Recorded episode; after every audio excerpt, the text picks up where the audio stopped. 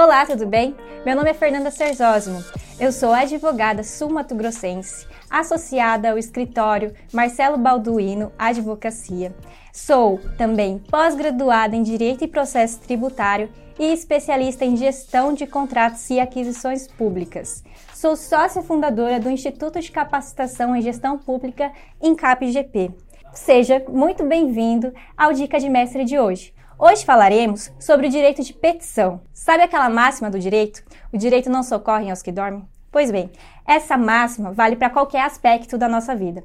Digo isso porque sou a prova viva de que quando a gente pede, na maioria das vezes a gente consegue. Para você ter uma noção, a minha certidão de nascimento foi alterada três vezes em menos de 30 anos. E não, não foi por causa de casamento. Sei que você ficou curioso, mas para saber mais da minha história, me segue lá no Instagram. Mas é aquela, né? O não a gente já tem. Então a gente sempre tem que ir em busca é do sim. No âmbito das licitações é a mesma coisa. Temos à nossa disposição inúmeros instrumentos para fazer valer o nosso direito.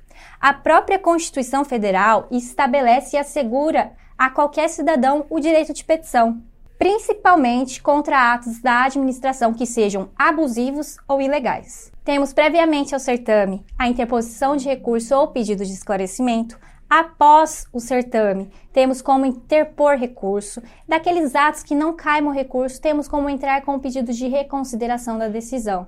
E se ainda tudo isso não der certo, você pode fazer uma denúncia no Tribunal de Contas. Mas aqui vai a verdadeira dica de mestre. Eu vou elencar para vocês alguns pontos que são passíveis de impugnação caso você identifique no seu edital. Primeiro ponto, a ausência de possibilidade de interposição de recurso ou pedido de esclarecimento de forma eletrônica.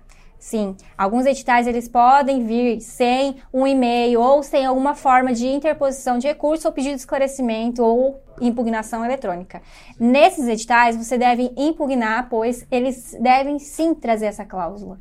Outra coisa que você pode se deparar num edital é um objeto sem descrição precisa. O objeto ele tem que vir de forma clara para você, licitante, entender o que a administração está querendo e poder fazer da melhor forma a sua proposta. Agora, para você, microempresa e empresa de pequeno porte, atenção, pois a Lei Complementar 123 traz benefícios de tratamento diferenciado que a administração deve aplicar nos certames onde ela realiza licitações. Por exemplo, lá no artigo 48, inciso 1, nós temos que as licitações que têm valor até 80 mil, elas devem ser destinadas exclusivamente a microempresas e empresas de pequeno porte. Um pouquinho mais abaixo, nós temos que é dever da administração reservar uma cota de até 25% para aqueles certames que sejam de natureza divisível. Ou seja, um certame que tem lá os seus 100 mil reais e seja uh, de aquisição de bens de natureza divisível,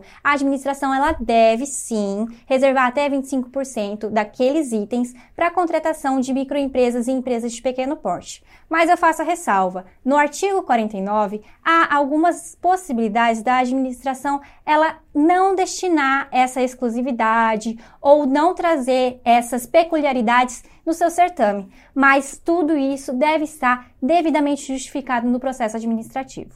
Outra coisa que, se você encontrar no seu edital de licitação, você pode impugnar é a exigência de capital mínimo integralizado.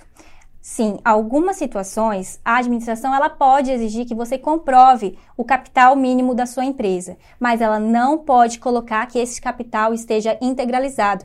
Alguns certames podem trazer sim a exigência de comprovação por parte do licitante de capital social mínimo ou patrimônio líquido mínimo de acordo com a lei, de acordo com o que a, a, lei estipula e o valor da licitação. Porém, o que não pode estar lá na cláusula é capital social mínimo integralizado ou patrimônio líquido mínimo integralizado, pois isso contraria o artigo 69 da Lei 1433. A exigência de atestado de capacidade técnica é sim plenamente possível.